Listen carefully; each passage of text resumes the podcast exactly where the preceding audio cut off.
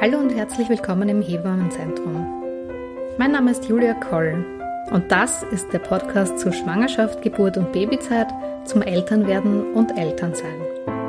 Ich arbeite als Projektmanagerin im Hebammenzentrum in Wien. Ich bin Mutter eines kleinen Kindes und ich habe jede Menge Fragen, was eine Hebamme eigentlich alles macht, wie man sich auf die Geburt vorbereitet, wie funktioniert denn eigentlich das Stillen und was muss man bei der Babypflege alles beachten und, und, und.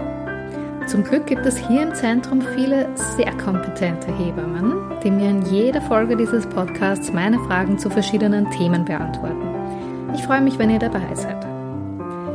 Diesmal war Jasmin Foturi bei mir zu Gast. Sie ist Hebamme und Familienberaterin nach Jesper Juhl. Ich habe mit Jasmin unheimlich viel besprochen, unter anderem, worauf ihr euch als werdende Eltern einstellen könnt, was den Babyschlaf und auch euren eigenen Schlaf betrifft, warum besonders die ganz kleinen Babys oft viel weinen und wie man damit als Elternteil gut umgehen kann. Und sie spricht auch immer wieder darüber, was eure eigene Haltung als Eltern in der Beziehung zu eurem Kind ausmacht. Jetzt wünsche ich euch viel Spaß beim Zuhören und vielleicht den einen oder anderen erhellenden Moment.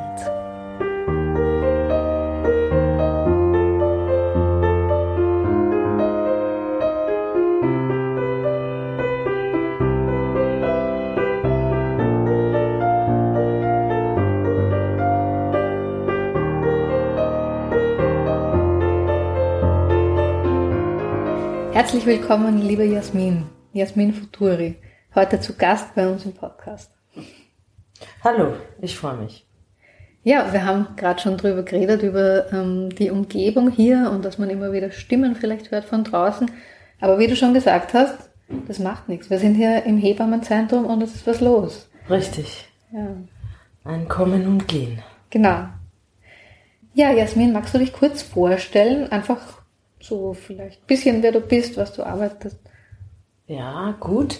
Also ich bin Jasmin Futuri und ich arbeite als Hebamme seit, also 2001 habe ich meine Ausbildung abgeschlossen und ich habe im Hebammenberuf alles Mögliche ausprobiert. Also ich war in diversen Krankenhäusern angestellt. Ich war in zwei Krankenhäusern als Springerin, also Poolhebamme. Ähm, jetzt bin ich seit 2015 im St. Joseph Krankenhaus angestellt.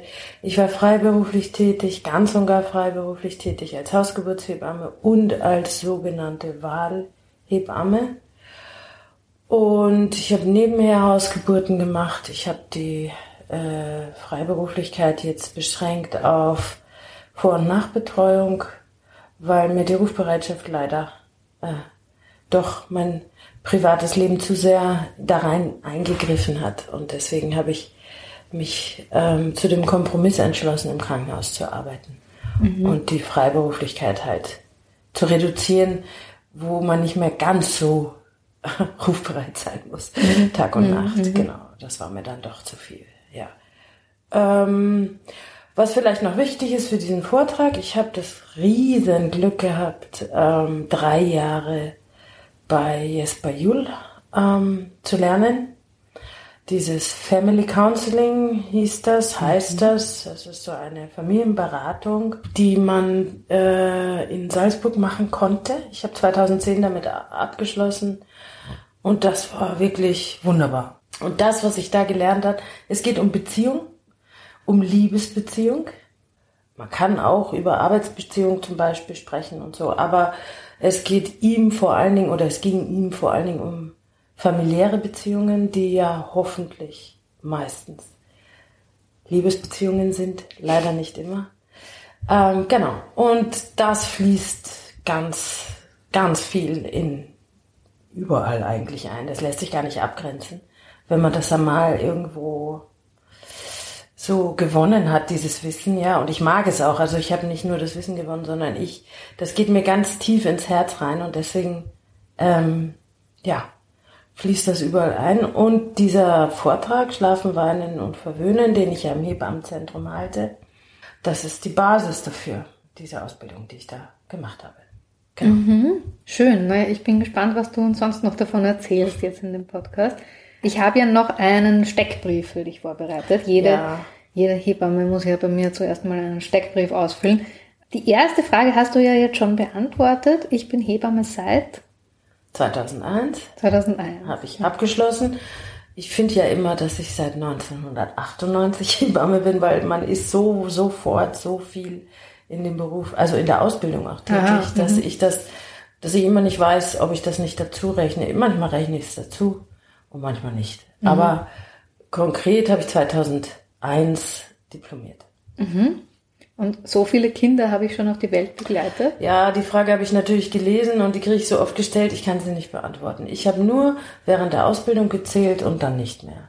Ich wirklich, es, es, es geht nicht, das zu beantworten. Aber du hast schon viel im Krankenhaus auch gearbeitet. Ja, das ja. heißt, es sind wahrscheinlich viele Kinder. Es sind viele, vor allen Dingen jetzt. Ich bin im St. Josef und wir haben ja so wahnsinnig viele Geburten äh, dass da viele zusammenkommen. Allerdings muss ich sagen, dass ich sehr oft so einen Organisationspart übernehme in der Arbeit. Da habe ich dann keine Geburten, da komme ich nur kurz dazu und mache die Aufnahmen und so weiter und so fort. Also trotz der vielen Dienste, die ich da habe, ähm, habe ich jetzt nicht dauernd Geburten. Und mhm. das Betreuen der Frauen ist ja, also die Geburt selber ist der kürzeste Akt, aber diese ganze Betreuung der Wehenden, die, die habe ich sehr, sehr, sehr, sehr viel gemacht, ja. Und mhm. mache auch immer noch mhm. sehr viel. Okay. Ich bin Hebamme geworden, weil. Da gibt es keine Antwort. Es war eine Eingebung. Mhm. Eine ja. Eingebung. Ja, ich wurde das auch gefragt bei der Aufnahme zur Hebammenausbildung.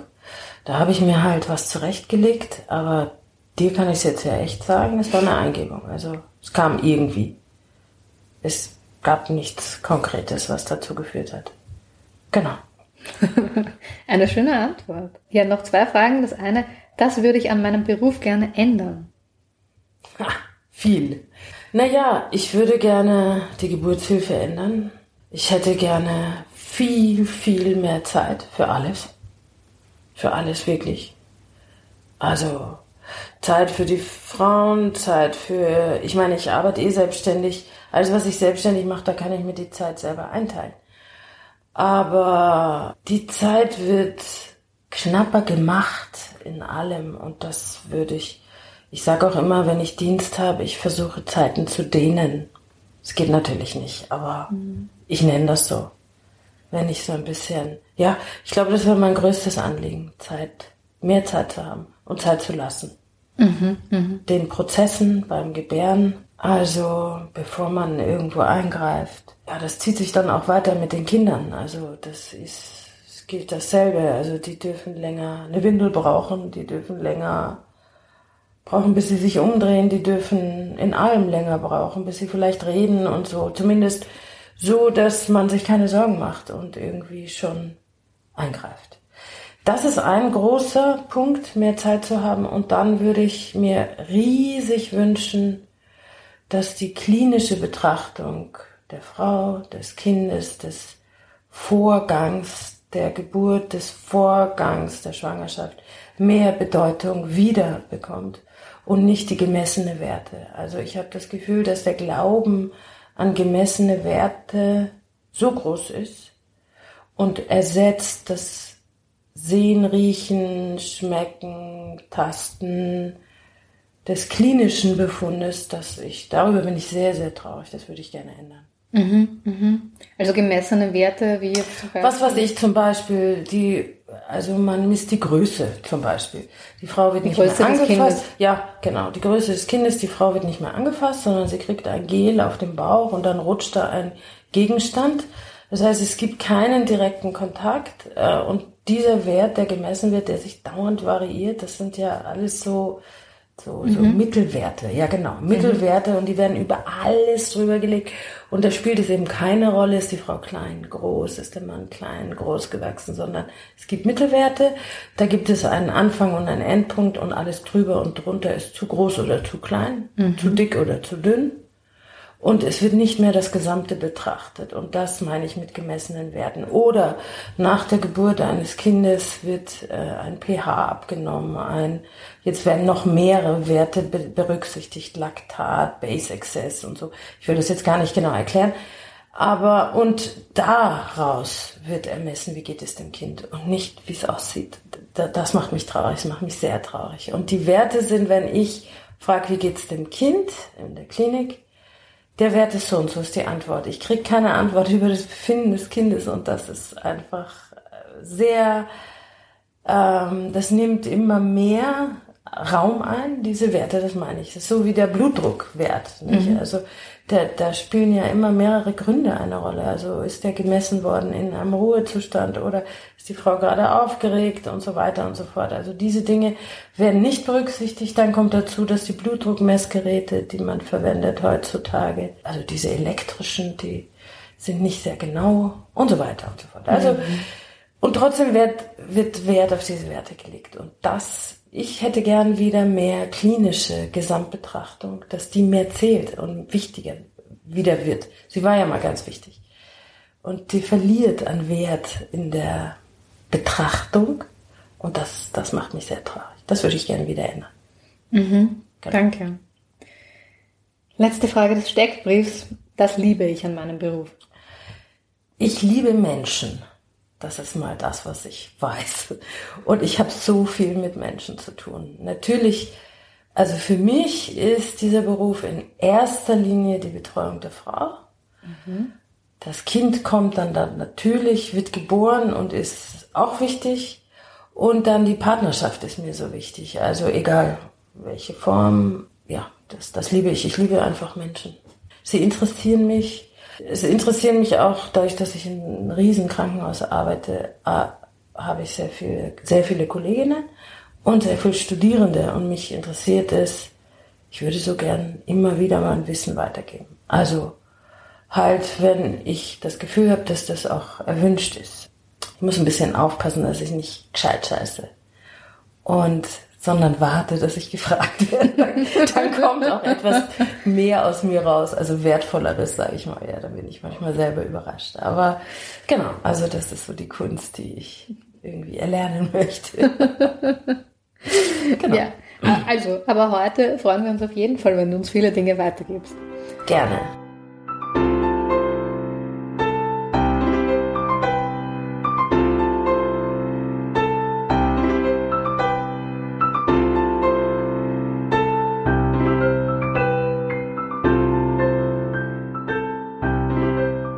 Ja, das Thema heute soll ja sein, das Schlafen und das Weinen. Ja. Und du hast schon vorher gesagt, dass du im Hebammenzentrum auch einen Vortrag dazu regelmäßig hältst. Ja. Und ich möchte jetzt gleich mal einsteigen und mit eher dem Schlafen starten. Mhm. Ähm, ich kann mich erinnern, vor der Geburt meines Sohnes habe ich so zwei verschiedene Aussagen von anderen Leuten immer gehört. Die eine war, na viel Spaß, ihr werdet überhaupt nicht mehr schlafen. Mhm. Und die andere war, ja, diese Neugeborenen, die schlafen eh 20 Stunden am Tag. Da kannst du locker noch deine Masterarbeit fertigstellen und so weiter und so fort. Mhm. Das sind jetzt echt zwei Extreme. Hm, was sagst denn du, worauf sollten sich werdende Eltern wirklich einstellen, was den Schlaf betrifft? Also, worauf sie sich auf jeden Fall einstellen sollen, ist, dass sie flexibel sind und dass sie keine zu konkreten Erwartungen haben. Das ist sowieso ganz wichtig. Mit Menschen immer und vor allen Dingen mit Kindern. Also ich habe mal so eine Schlaffortbildung gemacht, das ist schon eine Zeit her. Das war für mich selber ganz interessant. Die Dame hat gesagt, dass das Schlafbedürfnis eines Neugeborenen variieren kann zwischen neun und 19 Stunden innerhalb von 24 Stunden. Das ist riesig. Das ist wirklich eine riesige Zeitspanne. Und da bewegt sich tatsächlich drin. Also das mhm. stelle ich auch fest bei den Beratungen. Dass, äh, deswegen ist es schwer, sich darauf einzustellen. Was super wäre, ist, wenn ich jetzt zum Beispiel eine Schwangere sehen würde, würde ich sagen, schau, dass du versuchst, tagsüber zu schlafen. Also vor allen Dingen dann, wenn du ähm, nicht mehr arbeiten musst. Das ist ja erst dann möglich. Man kann ja schlecht leider in der Arbeit ein Powernap machen oder so. Ist bei uns ja noch nicht eingeführt worden. Aber spätestens, wenn das Kind geboren ist und die Nächte unruhig werden, hoffe ich für jede Frau, dass sie lernt, tagsüber zu schlafen, einfach wenn das Baby schläft. Das wird ja dann ganz anders, wenn ein zweites Kind geboren wird. Mhm. Da hat man dann nicht mehr so viel Möglichkeiten, sondern aber beim Erstgeborenen ist das möglich, dass man das versucht, sich zumindest hinzulegen und möglicherweise, wenn man sehr, sehr müde ist, schläft man halt mit ein. Und wenn man so ein Kind hat, als erstes, das äh, 19 Stunden schläft, na wunderbar, dann ist das Schlafthema ja eh kein Thema. Dann kann man eine Masterarbeit schreiben, zum Beispiel, wie du gesagt hast. Gell?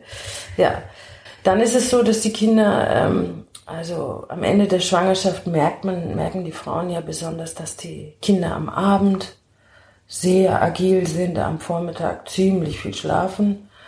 Das bleibt der Zettel so und was ich dann empfehle, ist, dass man halt so schnell wie möglich suggeriert, indem man sich so verhält eigentlich. Also es soll auch kein Trick sein, ich halte nicht so viel von Tricks, sondern dass man einfach in der Nacht wenig Action macht, um, wie soll ich sagen, eine natürliche Form des, der Ruhe, die eben in der Nacht sein sollte, von vornherein herzustellen. Das heißt, ganz, ganz kleines Licht nur, so ein ganz gedämpftes, falls man beim Stillen noch Licht braucht, beim Anlegen.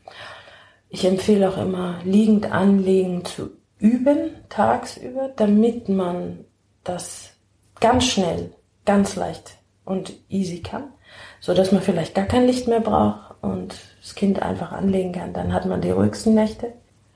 Ähm, und dann, dass man nur wickelt, wenn es unbedingt nötig ist. Man muss ja nicht wegen jedem Lulu wickeln. Man muss auch nicht unbedingt wegen jedem Stuhl wickeln. Es kommt ein bisschen drauf an, wie ist die Haut des Kindes beschaffen und so weiter. Aber wenn das Kind gleich wieder einschläft, dann nicht wickeln. Jedes Aufstehen macht natürlich mehr Unruhe in der Nacht. Und wenn es geht, dass sich das vermeiden lässt, dann würde würd ich das empfehlen, damit es einfach so eine kleine Selbstverständlichkeit wird, dass in der Nacht eine Ruhe ist. Und das heißt, dadurch kann ich dann wahrscheinlich auch unterstützen, dass das Kind langsam diesen Tag-Nacht-Rhythmus genau. lernt. Ja, ich bin auch keine Verfechterin, die eine Dunkelheit am Tag herstellt, damit das Kind schlafen kann, sondern einfach Tag ist Tag. Die schlafen trotzdem. Und Nacht ist Nacht. Also da, meiner Meinung nach, muss man da keine künstliche Dunkelheit erzeugen.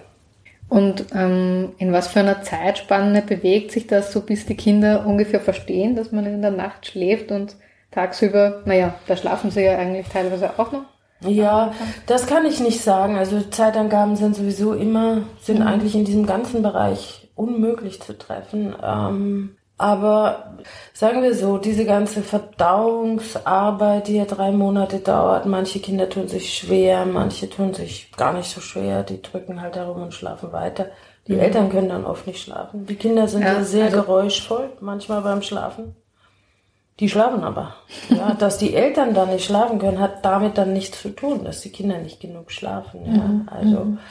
Ja, Verdauungsarbeit meinst du, dass der ähm, dass der Darm sich überhaupt erst dran gewöhnen muss genau, zu arbeiten. Genau, diese üblichen, wie sagt man da, Blähungen, die mhm. dann eben die drei Monats Cooling ist so ein, ein mhm. Wort. Und das Wort ergibt sich ja tatsächlich aus der Gehirnentwicklung, ähm, die dann nach drei Monaten so weit fortgeschritten ist, dass das Verdauen der Nahrung leichter vonstatten geht.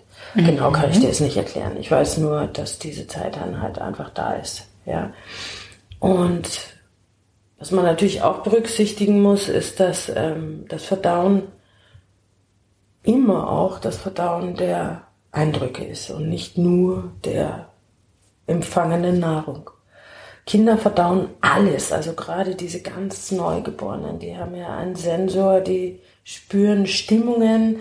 Wenn die Stimmung zu Hause sehr angespannt ist, sehr besorgt ist, sehr, wie sagt man, immer auf dem Sprung, dass etwas sein könnte, diese Stimmung, müssen die Kinder auch verdauen. Und diese etwas schwerer verdaulich als eine Stimmung, die gelassen, ruhig und, und entspannt ist. Natürlich gibt es keine Familie, die immer gelassen, ruhig und entspannt ist, aber, mhm. aber man kann versuchen, diesen Zustand möglichst herzustellen und durchaus auch Beratung sich holen, sich rückversichern lassen, dass das eh passt. Also ich sage auch immer, schaut, was ihr für Ratschläge bekommt von außen. Man kriegt ja ungefragt Ratschläge. Das ist ja furchtbar, ja. Das sind ja plötzlich alle Experten, die Leute, obwohl, ob sie Kinder haben oder nicht, ist ja wurscht.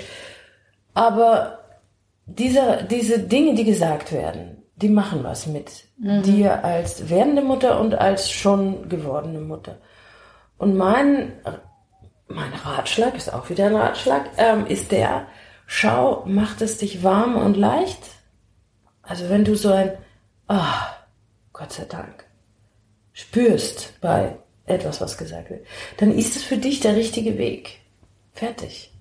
Also daran sollte man sich orientieren, ja. Also ich rede natürlich jetzt von Menschen, die, also die, die in die Kurse kommen und so weiter, sind keine, die ihre Kinder vernachlässigen. Ne? Weil wenn dann jemand den Ratschlag, lass doch links liegen, gibt es eh klar, den sollte man natürlich nicht befolgen, aber mhm. davon gehe ich jetzt mal nicht aus. Also das Publikum sprechen wir ja gar nicht an. Mhm, genau. Mhm. Sondern wenn das Herz aufgeht und dir wird warm ums Herz, also mir ist zum Beispiel bei Jesper Juhl permanent warm ums Herz geworden. Und das ist mein Weg. Also ich, ich würde niemals sagen, das ist der Weg für alle, aber für mich ist er das absolut. Und ich, ich erzähle diesen Weg gerne allen Leuten, die ihn gerne hören möchten. Genau.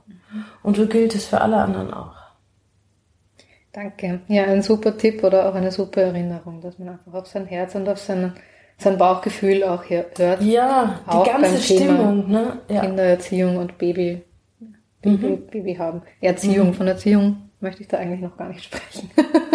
ja, weiter. Ja. Naja, Erziehung, du, in Wahrheit erzieht das, was du tust, was du vorlebst. Alle mhm. gesprochenen Worte kann man eh in die Tonne hauen. Also das, was du lebst, das erzieht die Kinder. Das macht Eindruck. Absolut. Ähm, durch das Schlafen kommen wir gleich äh, zu, zu ganz vielen anderen Themen. Ja, ja. Aber ich möchte nochmal ja. wirklich aufs Schlafen eingehen. Gerade werdende Eltern machen sich sicher noch viele Gedanken, ja. wo soll das Baby schlafen und wo nicht. Also mhm. und auch wie, wie mhm. soll es liegen und mhm. wie nicht. Mhm. Weil es gibt natürlich auch die Angst vor dem plötzlichen Kindstod, der ja. im ersten Lebensjahr ja. sein kann, zu einem geringen Prozentsatz. Ja.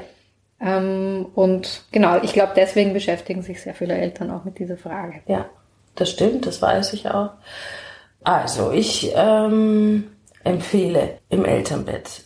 Die Kinder sollten bei den Eltern mit dem Bett schlafen, wenn es möglich ist. Also es geht ja immer, man muss immer die Gegebenheiten anschauen und man muss die Eltern anschauen. Wenn es für Eltern, also Eltern, ich will die jetzt nicht in einen Pott hauen, sondern ähm, wenn es für ein Elternteil ein Problem ist, ja, dann muss man irgendwie Kompromisse finden, ja, das ist eh klar. Aber optimal zum Schlafen wäre eigentlich ein sogenanntes Familienbett.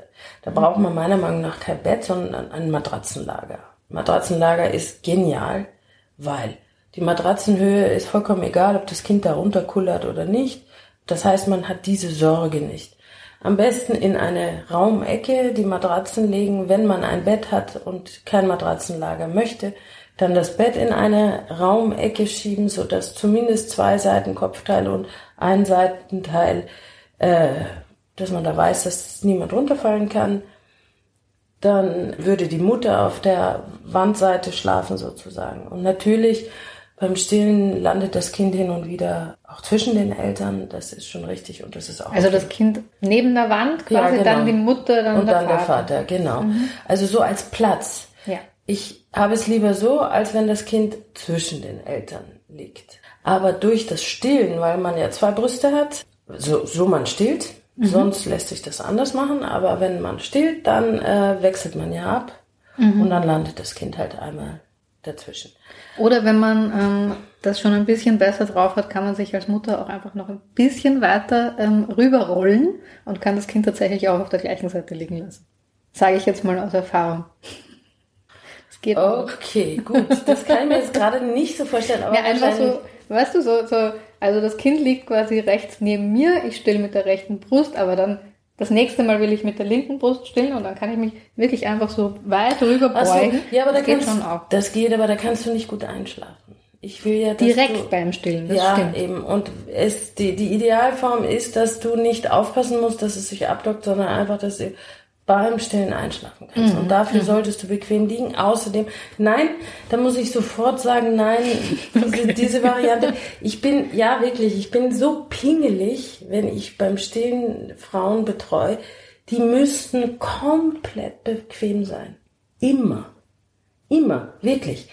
Natürlich kriegt man Handling drauf und so weiter. Ich bin sicher, dass du das super hinkriegst, aber ich empfehle es gar nicht, weil Stillen ist ja Nahrungsaufnahme und beim Essen sollte es entspannt sein. Und das Kind spürt ganz genau, ob du entspannt bist oder nicht, ob es schnell trinken muss oder nicht. Mhm. Weil wenn du nicht entspannt bist, hört es schneller auf zu trinken, weil es, die wollen dich nicht stören. Die wollen dich nicht belasten.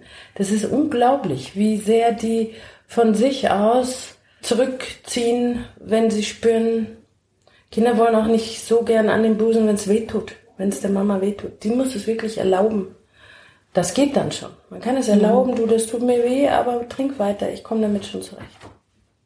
Wie gesagt, es gibt natürlich ähm, Umstände. Manche wollen einfach kein Matratzenlager, das ist ihnen zu hippie und sie wollen lieber ihr Bett, was sie halt haben, benutzen auch. Dann kommt es natürlich ein bisschen auf den Platz an. Gut wäre, wenn eine Seite geschützt ist, zumindest eine Seite eben geschützt ist, wo die Eltern sicher sein können, dass das Kind nicht runterrollt. Durch eine Kommode, durch einen Kasten, durch was weiß ich. Oder durch ein äh, Gitterbett, was daneben steht. Es ist sehr modern, dieses Beistellbett zu kaufen. Ich empfehle das nicht, weil das ist ganz schnell zu klein. Meistens ist es ein Nachtkastel, also es verkommt zu einem Nachtkastel weil da alles drin liegt und äh, es ist schon ein Schutz insofern, als dass da das Kind an der Stelle nicht rausrollen kann, aber halt einfach so kurz nicht. Das ist so, mhm. ja. Da finde ich es besser, wenn man den Platz hat, dass man gleich ein Gitterbett sich besorgt, wo das Kind dann länger drin liegen kann. Ein größeres. Ein größeres, genau. Idealerweise eins, wo die Höhe verstellbar ist, dass man es angleichen kann ans Elternbett in der Höhe und wo die Seiten eine Seite äh, rausnehmbar ist, also das Gitter so dass man sozusagen eine vergrößerte Fläche hat, Schlaffläche hat. Das wäre mhm. ideal. Mhm. Und dann kann die Mutter sich mit dem Oberkörper da auch reinlegen zum Kind, stillen und dann zurückrutschen. Dann hat sie einfach mehr Platz. Das Kind wird nicht bewegt im Schlaf. Was geht, das geht schon, aber es stört. Jede Bewegung stört und die, je nachdem, wie das Kind schläft, die Chance, dass es wieder aufwacht, wenn es bewegt wird, ist einfach größer, nicht? Also deswegen empfehle ich, wenn dann das eine gerade, feste Unterlage, mhm. also nicht zu weich. Das ist ideal und ähm, das empfehle ich als Schlafsituation. Dann, ich vermute, mit der, die Frage von dir zielt ab auf, soll es auf der Seite am Bauch oder am Rücken mhm. schlafen ja, und so weiter und so fort. Ganz ehrlich, das ist jetzt, meiner Meinung nach kann es sowohl seitlich am Rücken als auch am Bauch schlafen. Das ist gerade nicht die gängige Meinung, das weiß ich schon. Ähm, die Bauchlage war komplett verpönt, als man angefangen hat mit dem plötzlichen Kindstod sich näher zu beschäftigen. Beziehungsweise wahrscheinlich hat man sich vorher auch schon beschäftigt, aber ich die, diese Studien kenne ich jetzt nicht oder die Betrachtungen. Ähm, wenn die Umgebung, also wenn die Matratze fest ist und das Kind nicht in einem Polster liegt, dann die schlafen so gut auf dem Bauch. Vor allen Dingen hilft das auch so bei der, bei der ganzen, ganzen Verdauungsfrage. Ja. Aber ich empfehle den Eltern immer, wenn ihr euch Sorgen macht, ich kann euch keine Studien sagen dafür, dann lasst das lieber. Dann soll es halt auf der Seite rechts, links oder am Rücken schlafen. Die Sorgen der Eltern sind ähm, ernst zu nehmen und mhm. das, das bringt nichts, wenn, wenn sie dann Angst haben. Ja. Ja. Also meine Generation, wir lagen alle am Bauch und das heißt jetzt nicht, dass alles, was früher war, besser ist. Das stimmt. Mhm. Das weiß ich schon. Aber ich sehe, wie gut es den Kindern tun. Also sie liegen wie kleine Frösche dort. Und diese ähm, Vorschaltung lässt die Bauchdecke wunderbar entspannt sein. Vor allen Dingen, wenn man dann noch was Warmes, dann Kirschkernsackerl oder so und unter dem Bauch legt, dann können die so gut schlafen. Das ist so eine blähungsfördernde Haltung beim Schlafen, ganz ehrlich, so dass ich mhm. mir denke, mein Gott, ist das schade, dass das so aus der Welt geschafft wurde. Ja, ja vielleicht erzähle ich da auch noch eine kurze Anekdote von mir und meinem Sohn. Mir wurde im Krankenhaus gesagt, das Kind soll auf einer festen Unterlage schlafen, im eigenen Schlafsack und am Rücken. Ich habe versucht, mich absolut daran zu halten. Nach ein paar Nächten, wo wir quasi nicht geschlafen haben, habe ich ihn dann geschnappt und mir auf den Bauch gelegt. Also er auf den Bauch, ich auf dem Rücken und er auf meinem Bauch. Und so haben wir dann, glaube ich, mindestens sechs Monate geschlafen. ja, das ist toll, dass du so schlafen kannst. Ja. Das ist Aber ich weiß, so kann sicher nicht jeder schlafen. Ich muss auch sagen, ich bin echt mit einem guten Schlaf gesegnet. Ich bin dann auch in der Früh oft aufgewacht und war total geredet, weil ich mich selbst natürlich nicht wirklich bewegen konnte. Hm. Ja. Aber dadurch, dass er geschlafen hat, habe ich auch geschlafen. Ja. ja, sobald das Kind bei dir ist, ist es eh besser. Schlafen sie ja eh besser. Und mhm. auf dir drauf müssen sie nicht schlafen. Da kann man sie, man kann sich beides seitlich legen. Mhm. Und wenn sie etwas mehr meckern, dann nimmt man sie zu sich und lässt sie einfach meckern, bis sie, bis sie schlafen. Das, das, man muss es sich erlauben. Wenn du unsicher bist und gleich, mhm. und beim ersten Kind, das weiß ich, dann macht man bei jedem Mu, ist man schon aufgesprungen und probiert was Neues. Weil er hat ja Mu gesagt oder sie hat ja Mu gesagt, da mhm. muss man gleich was Neues probieren. Ja, also das ist nicht nötig, aber die Nähe, die ist, die ist auf jeden Fall von Vorteil und auch wichtig. Ich finde sie wichtig. Es, es gibt Trends, die wieder weggehen davon, also die sagen, man soll das Kind wieder Schlaftrainings und so weiter mhm, und so mhm, fort. Mhm. Ja, kommt so ein bisschen aus Amerika. Ja, genau. Ja. ja. aber das kommt ganz schön an hier, ja. muss man sagen. Ja, wahrscheinlich auch aus Unsicherheit, weil, weil die Rezepte also nicht funktionieren, die, die, und weil die Erwartungen wieder, ähm, auch die Erwartungen stehlen Zeit. Also ja, sind genau, wir wieder bei der Zeit. Ne? Wir sind wieder bei der Zeit, genau. Die Erwartung ist wieder mehr dahingehend, dass die Kinder schneller ordentlich schlafen, also im Sinne der Eltern ordentlich schlafen. Mhm. Genau. Und da wird auch nicht so viel Zeit gelassen, sondern das muss früher funktionieren. Und wenn das nicht funktioniert, dann, dann ist was falsch und dann muss man ein Training machen. So, ja, das, mhm, ist, mhm. das ist der Trend der Zeit, ja, den ich bedauere. Also, weil er stresst. Er stresst einfach. Immer. Und Stress ist das Letzte, was man braucht, wenn man schlafen will. ja, das geht nicht gut. Ja, da hast du absolut recht. Ah ja, und ähm, Schlafsack?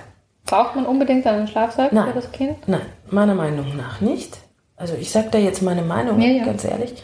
Ein Schlafsack ist super, also wenn man den Pyjama ersetzt, weil ich es schön finde, wenn die Kinder ihre Haut so viel wie möglich selber spüren.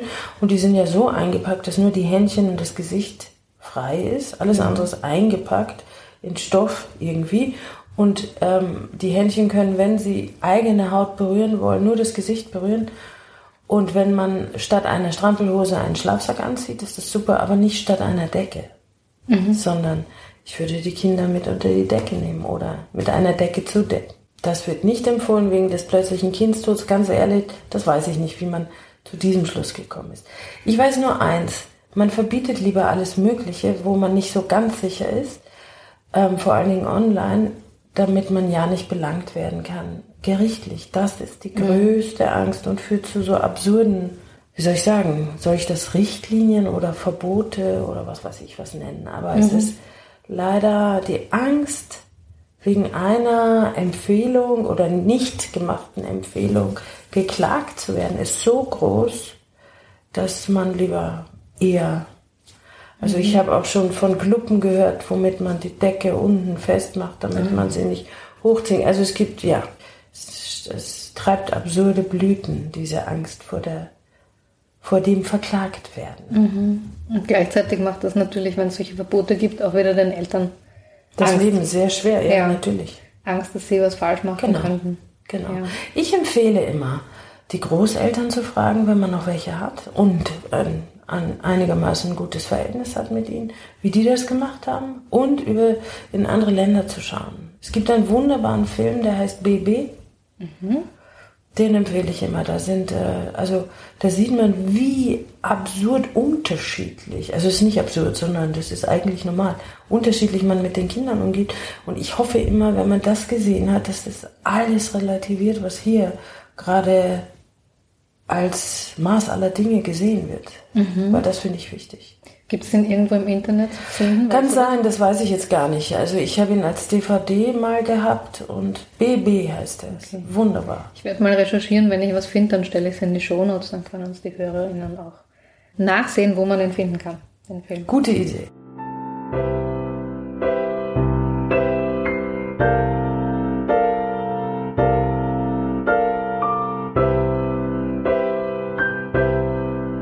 Was mache ich denn jetzt, wenn mein Baby nicht schläft? Es ist alles erlaubt, sage ich mal. Stillen ist mal das Erste, nehme ich an. Dann kann man, wenn es dann noch wurstelt, gerne in die Windel schauen. Das ist selten der Grund, dass sich die Kinder deswegen nicht schlafen.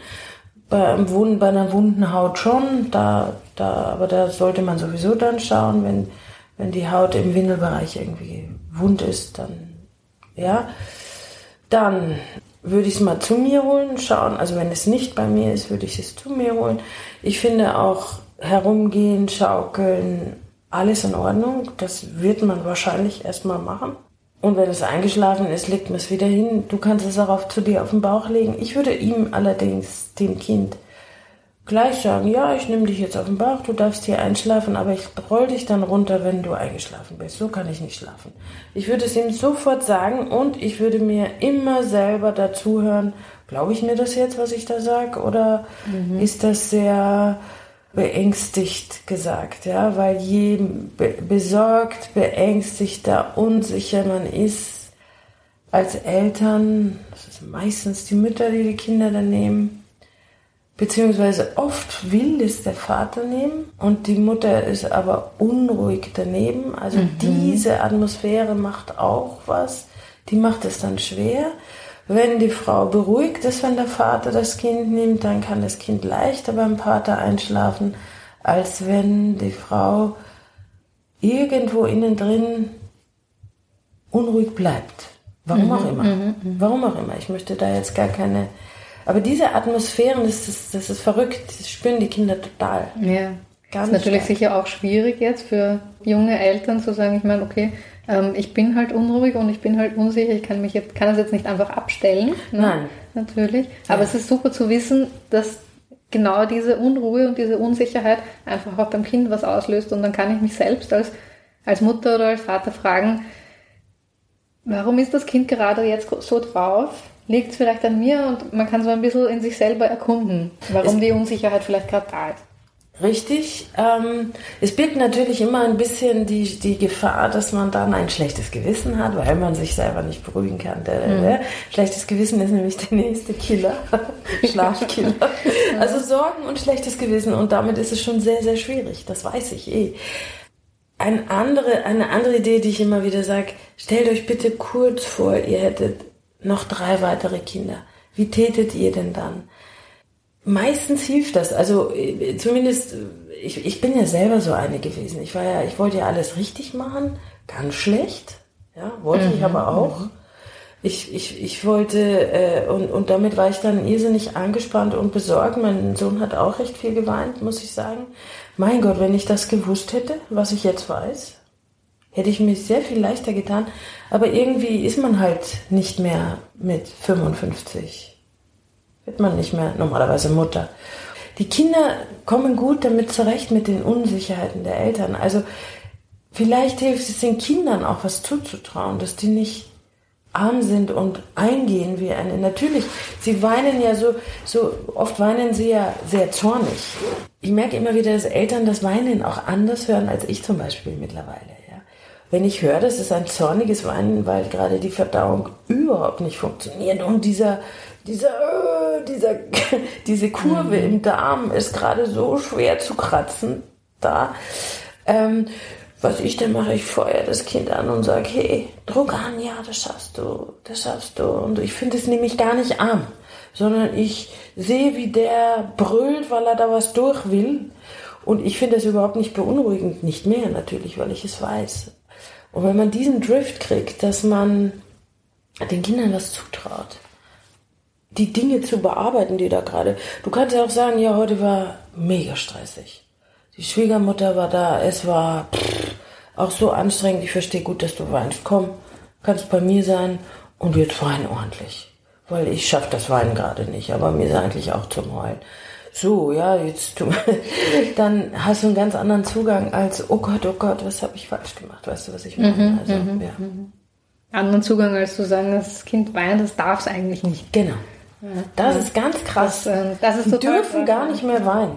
Dann stimmt irgendwas gleich mit den Eltern nicht mehr. Meistens mit der Mutter. Also da hat sich leider nicht so viel geändert. Das nehmen die Mütter sehr auf sich. Mhm. Sehr.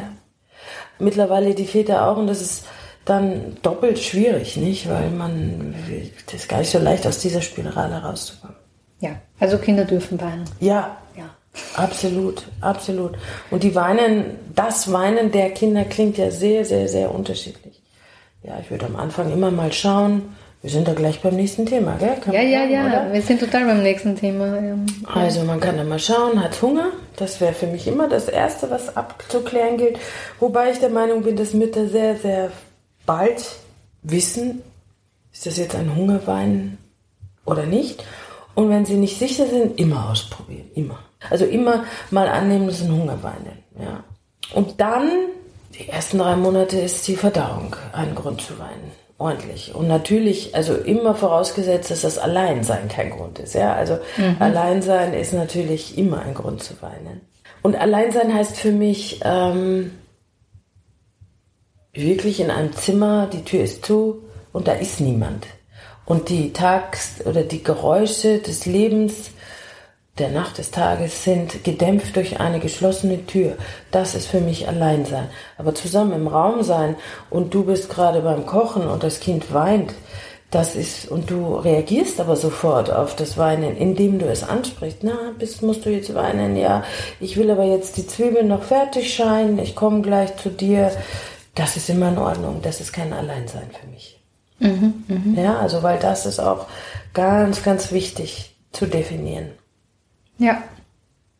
Und beim Alleinsein, so wie du es jetzt gerade beschrieben hast, das Alleinsein hinter verschlossenen Türen, das ist ja das, was wieder in vielen Schlaftrainings ähm, so ein bisschen oder teils so teilweise propagiert wird, Ja, dass man die ich Kinder kurz das- allein lässt. ja, also das nur um das noch für Menschen, die jetzt diese Schlaftrainings noch nicht kennen, aber das ist, das ist so ein bisschen das, was propagiert wird, dass man die Kinder ein bisschen alleine lässt und sich so ein bisschen ausweinen lässt, bis sie dann alleine schlafen sollen.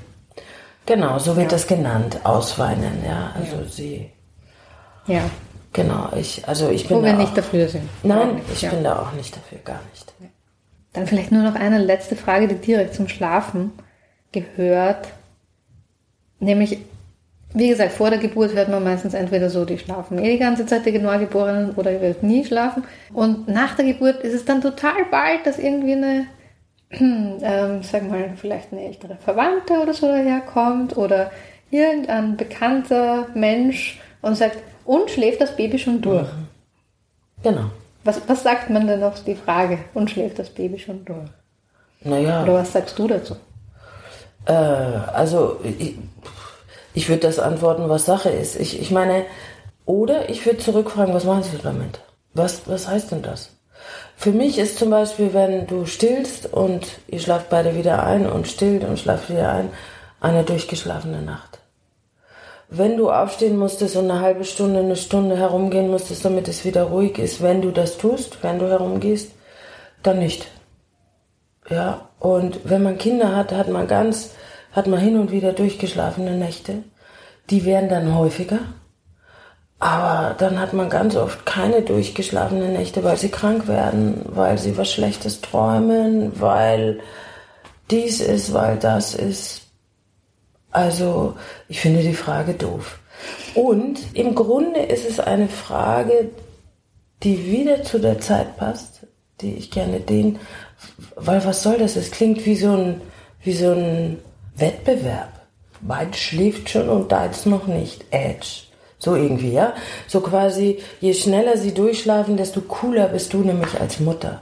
Und das finde ich völlig absurd. Völlig absurd. Das hat damit überhaupt nichts zu tun. Es berücksichtigt niemals das Wesen des Kindes, Die sind so unterschiedlich, wie wir alle sind. Ja. Das ist eine Competition-Frage und sie passt so gut zu unserer Zeit. Und das ist das, was ich gerne wieder ändern wollen würde. Diese Competition in allem, allem. Was? Deine hat noch eine Windel? Meine ist schon sauber. So. Und das ist das Erste, ist das, wann schläft's durch? Oder stillst du noch? Mhm. Oder stillst du immer noch? Wurscht. Ja, ja was, ob was, man das jetzt positiv oder negativ Ja, genau, ja, genau. Du kannst es so oder so, aber es wird bewertet. Und die Frage beinhaltet für mich schon, ich weiß nicht, ist ein bisschen so, wie wenn die Kinder geboren werden und die warten, kratzen, ich kratze jetzt hier auf meiner mhm, Hose. Mhm. Wie schwer ist es denn? Sag ich, ist das so wichtig? Ist überhaupt das, wie schwer, wie schwer ist es denn? Das ist auch so. Ah ja, na, der größere war ein bisschen leichter. Die Art und Weise, wie das gesagt wird, aber macht ja nichts, kommt dann hinterher. Ja, tatsächlich. Das, ja, aber das ist, das ist so ein Geist, der, der da ist und den würde ich gerne rückgängig machen. Irgendwie rück, ich glaube, oder rückgängig, würde ich abschaffen. Ich weiß nicht, ob er früher nicht auch da war. Anders halt, ja. Genau. Mhm. Ich habe das Gefühl, ich wurde Mutter, also mein Sohn ist 37, zu einer Zeit, wo, ähm, wie, wo es modern war, zumindest in meiner Blase, in meiner Welt, ähm, sage ich mal so, der Alternativen, dass man allen wieder mehr Zeit gelassen hat. Und ich war halt, wie das so ist, man sucht sich ja dann auch die Umgebung, ähm, wo man sich wohlfühlt. Und da war das, da war das okay. Also da war das, da war das kein Thema, wenn, wenn das Durchschlafen gedauert hat, wenn das gedauert hat, das gedauert hat, das mhm. gedauert hat. Mhm. Und diese Zeit, kommt mir vor, war sehr, sehr kurz. Also das wurde dann wieder, das war auch die Zeit, wo man das Stillen wieder modern gemacht hat. Ja, und mhm. dann wurde auch das Stillen leider zur Competition und zum Zwang und so weiter. Mhm. Also es hat einen anderen Drive wieder bekommen und ich hätte gern diesen ganzen Stress raus aus allem. Ja, ja. Ja, ich denke mir jetzt auch, dass diese Frage, schläft das Kind schon durch, das passt halt auch so wahnsinnig gut in diese Leistungsgesellschaft. Genau. Nicht nur, was das Kind leisten muss, sondern auch, wenn das Kind durchschläft, dann bist du ja tagsüber wieder leistungsfähig. Dann ja, kannst genau. du möglichst viel arbeiten. Richtig. Ja. Vollkommen ja. richtig. Gut, also lasst euren Kindern Zeit, ja, bitte. Unbedingt. Genau. Und euch selber auch. Also, wenn ihr euch selber Zeit lasst, dann lasst ihr den Kindern auch Zeit. Also, es ist, im Grunde kann man, könnt ihr das, was ich vorhin gesagt habe, das, was ihr lebt, macht Eindruck, nicht so sehr das, was ihr sagt. Und wenn ihr euch erlaubt, Zeit zu haben für alles Mögliche, dann, dann erzieht es euer Kind auch so, eure Kinder. Und jedes anders, nicht? Weil die haben ja wieder eine Wesenheit. Und mit der werden sie auf, auf euer Sein reagieren.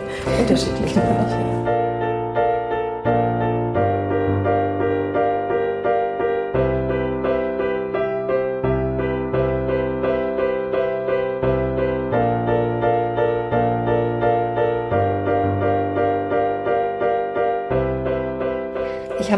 Frage wirklich zu den ersten Monaten, in denen Babys oft doch deutlich mehr noch weinen. Also mhm. viele haben ja auch dann so Phasen am Tag, wo sie einfach mehr weinen.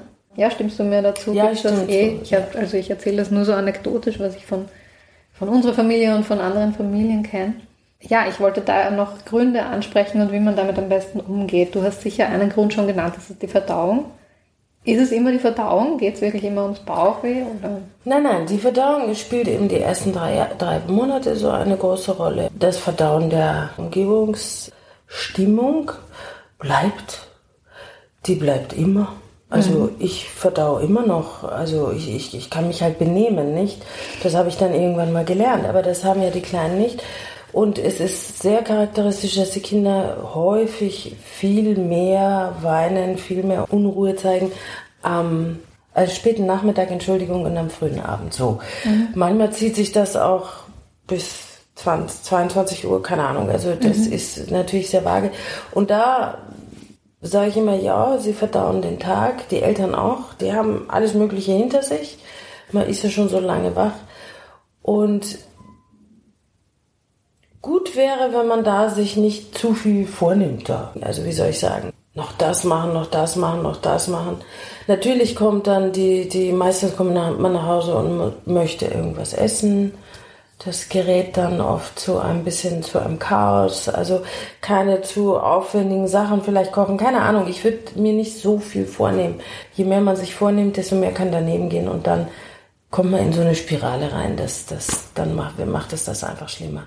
Aber ich glaube, dass es leichter ist, damit umzugehen, wenn man weiß, dass es so ist und dass es nicht ein Drama ist, sondern dass man mehr oder weniger gelassen, man ist ja selber selten gelassen da, leider. Deswegen ist es immer schwer, das zu, also leicht zu sagen und schwer zu tun, das weiß ich, aber äh, ich glaube, wenn man weiß, okay, das ist kein Drama, ja, der Tag, der war wirklich stressig, ich weiß, ich bin genervt, weil das und das und das hat nicht funktioniert. Ich würde das aussprechen und wenn du nur mit dem Kind alleine bist, dann erzählst du das dem Kind. In Wahrheit, ich finde es immer interessant, wenn man dem Kind etwas erzählt, sich selber zuzuhören, was man sagt, weil wie sehr sage ich das jetzt so dahin oder glaube ich das? Weil die, der Ton macht die Musik immer und die Kinder hören das. Letztendlich macht es die Kinder sicherer, wenn du die Verantwortung übernimmst für das, was gelaufen ist am Tag. Ja, ich weiß, es war echt ein Stress. Das war nicht so geschickt, dass ich die dann auch noch da reingezwickt habe mit was weiß ich so. So, jetzt werde ich versuchen runterzukommen. Komm her, ich nehme dich und du darfst mitschimpfen. Verstehe ich gut. Wenn du die Verantwortung für das, was geschehen ist untertags, übernimmst, damit kannst du dem Kind Sicherheit geben. Und das mhm. ist sehr schwer, das weiß ich, weil meistens schimpft man sich ja dann abends auch noch als Paar an, wenn man so müde, genervt ist und so weiter. Also toll wäre, wenn es einem gelingt oder zumindest hier nur wieder gelingt. Das gelingt eh nie immer. Das kann man, soll man auch gar nicht verlangen von sich selber. Aber sozusagen, ja, super, heute haben wir uns wieder mal die Kante gegeben. Also jetzt an Action, ja. Das war wirklich nicht nötig. Und wenn du das mit so einem Ton und auch mit so einer Haltung sagen kannst, das macht sofort was. Und das macht dann auch was mit dem Kind. Sehr viel mehr kann ich da gar mhm, nicht mhm. dazu sagen. Und ich hoffe, dass wenn, wenn Eltern wissen, dass es recht normal ist, dass es da immer recht turbulent zugeht. Und das wird lang so. Also der Abend ist immer ein Ge Gewurl irgendwie. In jeder Hinsicht. Mit allen möglichen, wie soll ich sagen, anstrengenden Emotionen. Die kommen da am meisten raus, wenn man dann alle, wenn alle zu Hause ankommen und dann so, uff, das war der Tag. Auch wenn der schön war. Sogar dann, mhm. mhm. sogar dann kommt so ein uff. Und mit diesem Uff mal aufs Sofa setzen, Kind zu sich nehmen und ja, ich weiß, das war. Und wenn du dann weißt, okay, das ist jetzt eine Verarbeitung des Tages, dann kriegt es vielleicht auch nicht so eine Dramatik. Das würde ich hoffen. Ja, das, ist, das sind super Tipps und das ist, ähm, ja, ist zu hoffen. Wenn man aber vielleicht den Schritt drüber ist, wenn es doch die Dramatik kriegt und als Elternteil merkt man einfach, ich komme nicht mehr damit klar, dass mein Kind weint und weint und weint und nicht aufhört. Gibt es da noch Strategien, wie ich mir als Elternteil selber helfen kann oder an welche, an wen kann ich mich auch wenden? Ähm, ja, wenn natürlich kommt man an Punkte, wo man irgendwie am liebsten so, also wo man innerlich so ganz angespannt ist und äh, versucht irgendwie eine Ruhe herzustellen, das geht natürlich überhaupt nicht. Mhm. Dann würde ich das Kind weglegen oder dem Elternteil geben oder der Person, die gerade anwesend ist, die weniger gestresst ist besser ist weglegen, weil die Ruhe kannst du dann nicht vermitteln. Wenn du das dann noch schaffst, das zu sagen, ich kann das jetzt nicht, ich bin so aufgewühlt, ich leg dich jetzt hin, ich weiß, das ist furchtbar, dann toll, dann sag's ruhig, wenn nicht, dann ist es, es gibt ja so viele nonverbale Situationen, ähm, ja. Äh, ja, natürlich, wenn, wenn das öfter vorkommt, man kommt aus diese, also Beratung, ich, da empfehle ich tatsächlich als erstes immer das Hebammenzentrum in äh, Beratung zu gehen. Und wenn wirklich alle Stricke reißen, dann gibt es ja auch diese Schreiambulanzen und so weiter, wo man sich hinwenden kann. Mhm. Ich glaube, es gibt eine im Wilhelmin, also in, in der Klinik Otterkring heißt sie jetzt. Mhm, mh. Da gibt es eine, ist, ja. wenn man in Wien ist. Ja, sonst mhm. weiß ich leider keine Adresse. Ja. Also. Aber Schreiambulanzen zu googeln ist ja. eine gute Idee, genau, auch wenn man es nicht in Wien genau. Eine Frage hätte ich noch, ähm, noch so eine Aussage. mhm. die man öfters hört Ja. als Elternteil. Wenn du dein Kind auf dir schlafen lässt ähm, oder wenn du dein Kind ständig herumträgst und so weiter und so fort, ja, dann verwöhnst du es noch. Und es muss doch lernen, selber einzuschlafen. Es muss doch lernen, sich selber zu beruhigen. Es muss doch lernen, etc. pp. Was sagst du dazu? Ja, das ist wunderbar, weil damit kommen wir sozusagen vom, zum dritten Part des Vortrages. Der heißt ja Schlafen, Weinen und Verwöhnen. Ähm, ja, das ist auch wieder im Steigen, diese Aussage, dass man Kinder verwöhnen könnte.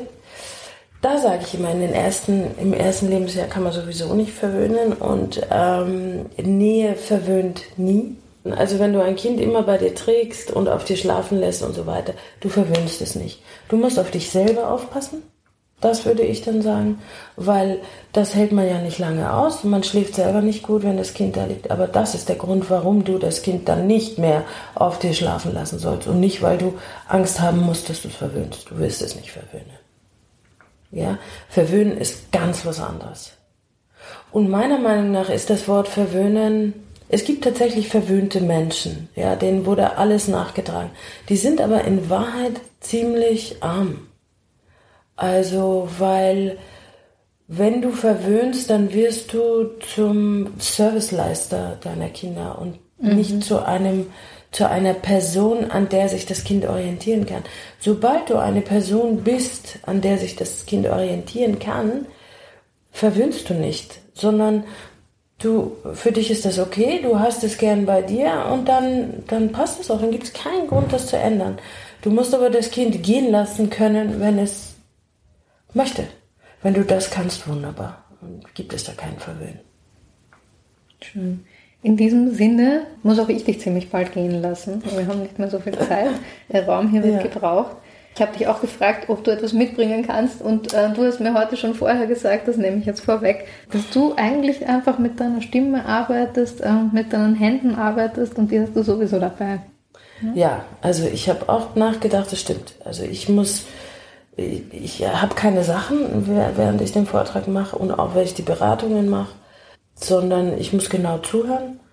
Ich muss schauen, weil ich sehe die Interaktion zwischen Eltern und Kind, Mutter und Kind, je nachdem, meistens sind nur Mütter in dem Vortrag dabei. Und als Gegenständer ist mir halt eingefallen eine Lupe, damit ich genau hinschauen kann und ein Wörterbuch, weil ich mich als Übersetzerin der Kinder sehe. Also das Verhalten der Kinder möchte ich versuchen für die Eltern zu übersetzen. Das, so sehe ich die Arbeit, die ich da mache. Genau. Schön. Dich sieht man im Hebammenzentrum, wenn man zum Vortrag kommt, schlafen, weinen und verwöhnen. Richtig. Und dann mache ich noch den Vor- Vortrag über den Kaiserschnitt. Genau. Und eine Gruppe, also die Gruppe für Eltern mit Kindern und Schwangere vom, von unserem Pilotinnenprojekt, die, die, da bin ich einmal im Monat anzutreffen. Genau. Genau, liebe HörerInnen, da könnt ihr die Jasmin antreffen oder wenn ihr sie ähm, sonst erreichen wollt, dann geht das auch über unsere Website www.hebammenzentrum.at, auch da findet ihr sie. Liebe Jasmin, haben wir noch irgendwas Wichtiges vergessen? Willst du noch was Ganz viel, aber das fällt mir jetzt nicht alles ein. Ja. Also darüber kann man ja so lange reden. sagen? Ja, Es war ein sehr angenehmes Gespräch, fand ich. Dankeschön, fand ich auch. Vielen Dank. Gerne.